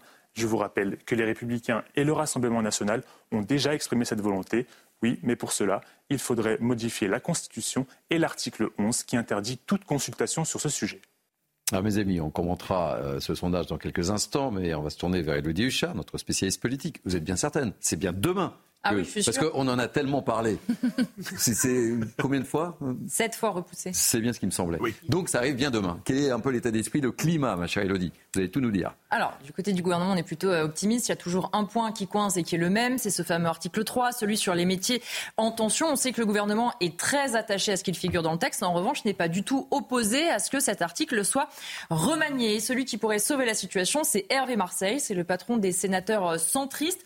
Euh, parce qu'il fait un amendement de compromis, c'est-à-dire qu'on garde, on passe par la loi et les critères iront par circulaire. Et au lieu de dire le préfet doit régulariser, on pourrait dire le préfet peut régulariser. Un mot qui peut changer beaucoup, même si comme ça, ça semble un peu hmm. insignifiant. Le gouvernement, dans ce cas-là, ne donnerait pas d'accord à cet amendement, mais dans le but du compromis, ne s'y opposerait pas.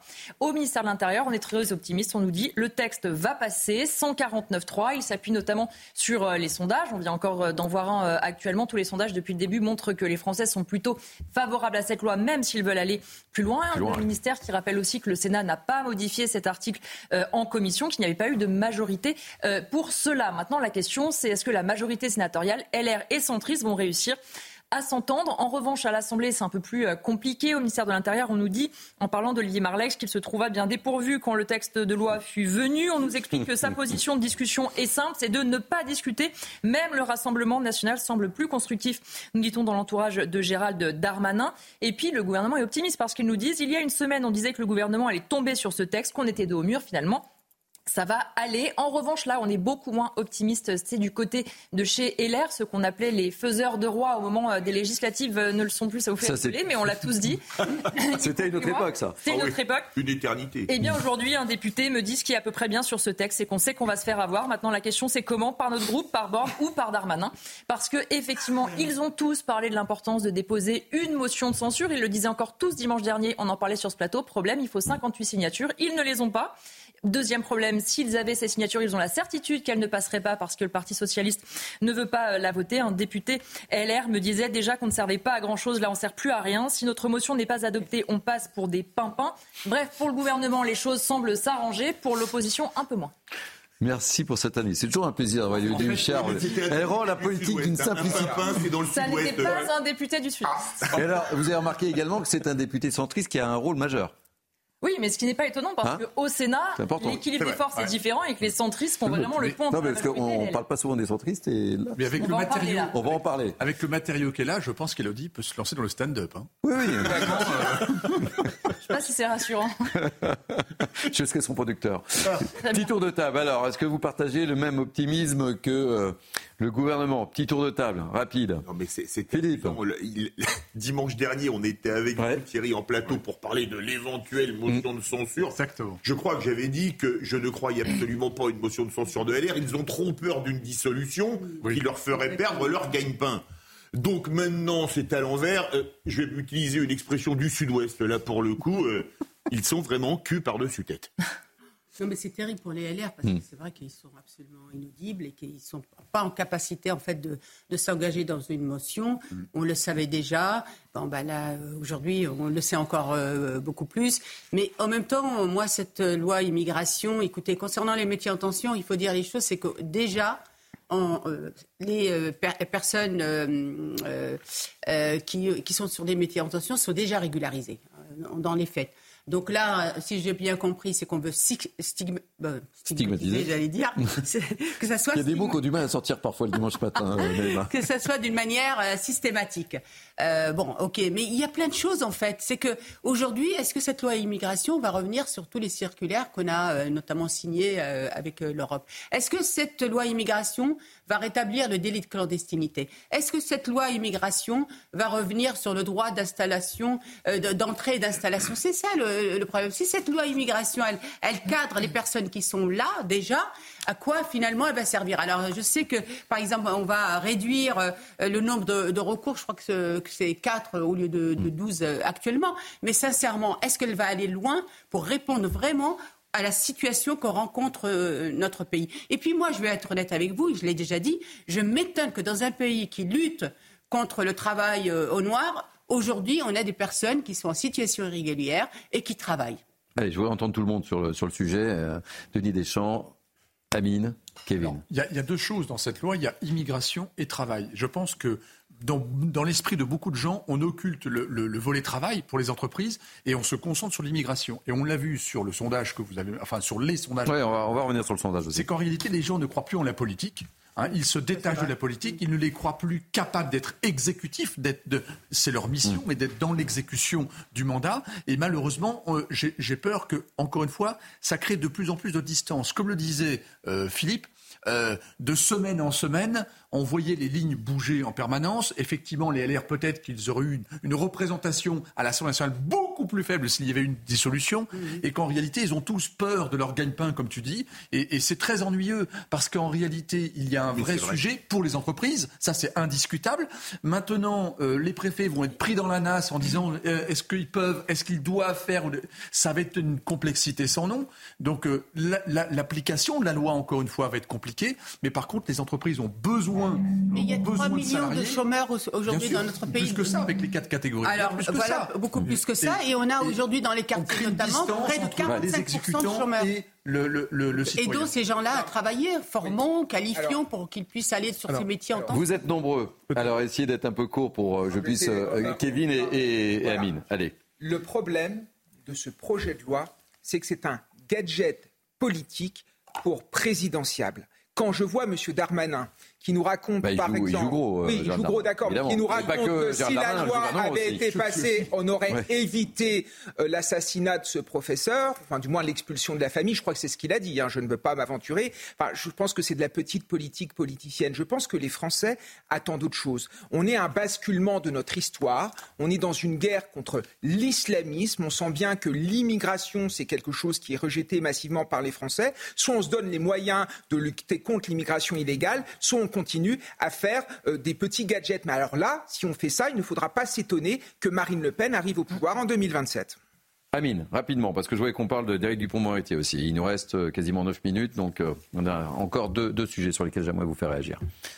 L'Union européenne nous malmène aujourd'hui avec le porte-monnaie des Français euh, en berne, le porte-monnaie euh, des Français vidé, euh, toujours plus de normes, 15 000 actes de droit souple de l'Union européenne qui ne sont pas votés par le Parlement français, ils sont simplement retranscrits dans notre droit.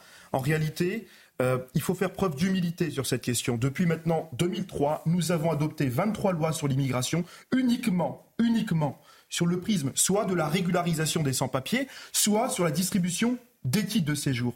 Jamais, ni à aucun moment, nos responsables politiques se sont dit qu'ils allaient mettre fin à la pompe aspirante de l'immigration incontrôlée, c'est-à-dire supprimer les droits sociaux, le droit à l'hébergement opposable, l'aide sociale, mais aussi toute la panoplie euh, des droits économiques et sociaux qu'offre le droit français aux clandestins, euh, abroger la circulaire Valls. Ça, ça, ne nécessite pas de loi, ça nécessite un acte concret. Le ministre prend un décret et demain, il doit abroger la circulaire Valls qui euh, oblige à régulariser les clandestins qui sont, qui sont arrivés clandestinement en France. Et dernier point, dernier Monsieur Cabane, dernier point, je crois que c'est le plus important. plutôt qu'un débat droite-gauche sur une loi, un référendum pour ou contre l'immigration incontrôlée, euh, ce dont il faut mettre fin aujourd'hui, c'est la pompe aspirante de l'immigration à travers le mécanisme, et je le dis bien, le mécanisme d'aide sociale. Comment expliquer, à nos retraités qui ont travaillé en France toute leur vie, toute leur vie, et qui gagnent l'équivalent de 1000 à 1200 euros par mois de retraite dans le bassin mini à Lens, alors que pendant ce temps, notre pays continue d'accueillir des populations étrangères qui n'ont jamais travaillé de leur vie. Jamais travaillé de leur vie. Mm. Et ils bénéficient, grâce aux accords internationaux, de l'ASPA, de l'aide mm. euh, du minimum vieillesse, qui est récupérable sur succession pour les Français, qui ne l'est pas pour les étrangers, puisque par définition, ils n'ont jamais cotisé et ils n'ont pas de patrimoine en France. Ce deux poids, deux mesures, il ne se trouve pas dans la loi, il se trouve dans la dénonciation des accords internationaux. Dénoncer l'article 8 de la Convention européenne des droits de l'homme, qui oblige, au nom du regroupement familial, à régulariser les sans-papiers, dénoncer les traités européens et dénoncer les conventions internationales de réciprocité en matière de sécurité sociale avec les pays du Maghreb. Là, on pourra peut-être demain retrouver notre pleine souveraineté. Merci. Vous avez eu du temps. Heureusement, je vous ai demandé de faire court. Je comprends. Euh, Thierry Heureusement, avait le bras, moi j'étais là. On... T'as vu, voilà. je me mettais tout. Euh... Dernier mot. La force, on va en parler. C'était important qu'on en parle. Oui, c'est important qu'on parle de la loi immigration, mais on va en parler toute la semaine, donc je ne voulais pas non plus qu'on en fasse. Voilà, mais un dernier mot sur. Non, un dernier mot sur le 49.3. Bah le ministre de l'Intérieur est très optimiste quant au fait que son texte passera sans, mais stratégie, Elisabeth Borne n'a pas beaucoup intérêt à montrer que Gérald Darmanin trouve une majorité là où elle mm. ne l'a pas eu. Et donc, dans l'entourage du ministre, on dit qu'un 49.3 pourrait arriver non pas par manque de majorité, mais pour embêter, le mot était moins poli initialement dans le off, mais pour embêter le ministre. Allez, on va parler d'un autre ministre qui va être sous les fautes d'actualité, euh, le ministre de la Justice, qui est jugé à partir de demain pour prise illégale d'intérêt, Eric Dupond-Moretti, donc restera à son poste, vous le savez, euh, pendant toute la durée de son procès devant la Cour de justice de la République. Célia Barotte, vous êtes là, on vous retrouve. Quels sont les enjeux de tout cela, ma chère Célia? Eh bien Thierry, euh, Éric Dupont-Moretti est accusé d'avoir abusé de ses fonctions de ministre euh, pour régler des comptes de son passé d'avocat. Alors il y a deux affaires distinctes. Il y a l'affaire Édouard Levrault, un ancien euh, juge d'instruction détaché à Monaco qui avait mis en examen un client d'Éric Dupont-Moretti, dénonçant des méthodes de cow-boy de la part du magistrat. Éric Dupont-Moretti avait diligenté des poursuites administratives à son encontre. L'autre affaire, plus complexe, concerne trois magistrats du parquet national financier contre qui Éric Dupont-Moretti avait là aussi ordonné une enquête administrative. Le garde des Sceaux leur reprochait d'avoir fait euh, éplucher les factures téléphoniques détaillées de plusieurs avocats, dont lui, pour tenter euh, d'identifier la personne qui avait informé Nicolas Sarkozy et son avocat Thierry Herzog qu'ils étaient euh, sur écoute dans l'affaire Bismuth. Euh, euh, dans les deux cas, les magistrats ont finalement été mis hors de cause par le Conseil supérieur de la magistrature. Éric Dupont-Moretti a toujours contesté le conflit d'intérêts dans ses actions. Il sera jugé à partir de demain par trois juges professionnels issus de la Cour de cassation, la plus haute juridiction judiciaire de France, et douze juges parlementaires. S'il est reconnu coupable de prise illégale d'intérêts, il encourt 5 ans d'emprisonnement et 500 000 euros d'amende. Il y aura aussi une possibilité de peine complémentaire, une peine complémentaire d'inéligibilité ainsi qu'une interdiction d'exercer une fonction publique. Merci, ma chère Célia. Euh, désolé, hein, vous n'êtes pas puni. Hein, normalement, vous, vous, étiez censé être sur ce plateau. Donc, je dis à nos téléspectateurs, on n'a pas puni Célia Barotte, mais euh, nous manquons de place. Donc voilà. Euh, merci pour ces précisions. Il joue gros aussi. Éric Dupont-Moretti, quel climat autour de, cette affaire? J'aimerais bien savoir. Euh, déjà, il a fallu gérer en fait l'intérim ou non, parce bah que euh, pour le coup, pendant deux semaines, il va être euh, totalement mm. indisponible. Ce qui est effectivement décidé, c'est qu'il reste en poste. Politiquement, c'est plus facile. Ça évite soit de déporter sur Elisabeth Borne, qui est déjà mm. bien occupée, soit de donner à quelqu'un d'autre au sein du gouvernement. Elisabeth Borne qui dit qu'il faut qu'il ait le temps nécessaire pour se défendre, je la cite, et que l'organisation est en place pour que le ministère continue à tourner. Ce qui est, c'est une première, c'est une première, c'est inédit hein, ce qui se passe avec mm. Dupont-Moretti. On a vu aussi un changement au sein du gouvernement, puisque avant, quand vous étiez mis en examen, en général, vous partiez du gouvernement, mm. pas forcément pour cause de culpabilité, mais plutôt en se disant que vous ne pouviez pas être et ministre et gérer votre défense. Apparemment, Éric Dupont-Moretti, lui, en a la capacité. On en a vu même d'ailleurs certains partir avant même une mise en examen. Le climat est forcément compliqué parce que à la fois c'est une première, donc le gouvernement va devoir gérer aussi un petit peu ce qu'on raconte autour de ça. Et puis c'est quand même particulier dans l'ambiance d'avoir un ministre de la Justice qui va être lui-même jugé c'est un peu discutable et surtout pour l'opposition, en fait, la perche est totalement tendue pour que, évidemment, on lui, euh, on lui tombe dessus dans l'opposition. Et ça va pas tomber, c'est sûr. Philippe. C'est quand même hallucinant qu'on ait demandé à Bayrou, dans l'affaire des assistants parlementaires, de démissionner et de garder le garde des Sceaux mis en examen et qui va être jugé, de ne lui pas avoir lui demandé de démissionner. Amine Elbaï parlait du deux poids, deux mesures il y a quelques minutes. Là, je trouve qu'on est vraiment dans le deux poids, deux mesures absolu. Parce que les faits quand même reprochés à un garde des Sceaux sont particulièrement graves. Mais ce qui est intéressant, ce qui est intéressant au niveau politique, c'est que ça peut aussi faire diversion par rapport aux autres sujets importants qui pourraient être passés ou discutés. Et donc cette diversion peut, peut, peut, peut être la bienvenue en réalité mhm. dans le débat, parce que forcément ça va être débattu tous les jours là pour le coup. Ah ben là c'est sûr que ça va faire causer. Donc on causera peut-être beaucoup moins d'autres sujets importants. Kevin Bossuet. Oui, moi je pense que les Français sont à un moment où ils veulent de l'exemplarité. Ils ne comprennent plus ce genre de choses. Évidemment, il y a la présomption d'innocence, mais quand on est à la tête d'un ministère, la moindre des choses, c'est de partir avant d'attendre le jugement. Je pense que c'est ce que les Français attendent, et c'est ce qu'on disait tout à l'heure, pourquoi les Français sont dégoûtés de la vie politique.